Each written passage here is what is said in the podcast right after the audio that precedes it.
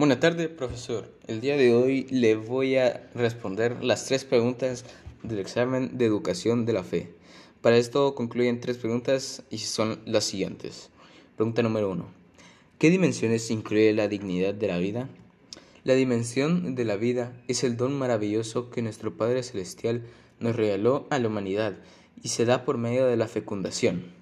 Al reproducirnos es de que todas las personas son más valiosas que cualquier cosa material o cualquier ley existente que pueda haber en la tierra. También de que toda cultura no tiene que ser distinta o discriminada, ya que recuerda que todo ser humano ante los ojos de Dios, todos valemos exactamente lo mismo. Pregunta número 2. ¿Por qué es importante el cuidado de la naturaleza? El respeto a la vida va más allá de las personas, alcanza toda la creación. La naturaleza representa una hermosa casa para el ser humano. Ningún animal de la creación sería tan irracional como para destruir esta hermosa hábitat, que no solo nos da alimento, sino que también nos da materiales para construir un hogar. Es por eso que hay que cuidar la naturaleza y decirle a la gente de que deje de tirar basura a la calle o deje la tela de árboles. A todo esto se le llama contaminación.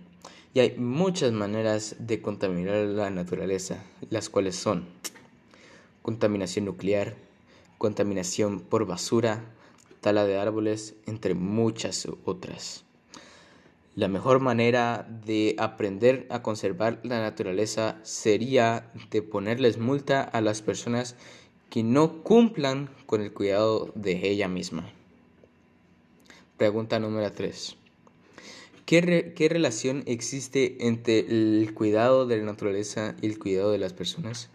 La relación que hay entre, en esto es de que tanto como los humanos y la naturaleza son seres vivos. Es más, los humanos somos parte de la naturaleza y hundiéndonos como familia aprenderemos a conservar y a valorar lo que Dios nos ha regalado, como los árboles, plantas, animales, ríos, lagos, mares, todas las cosas que tienen vida.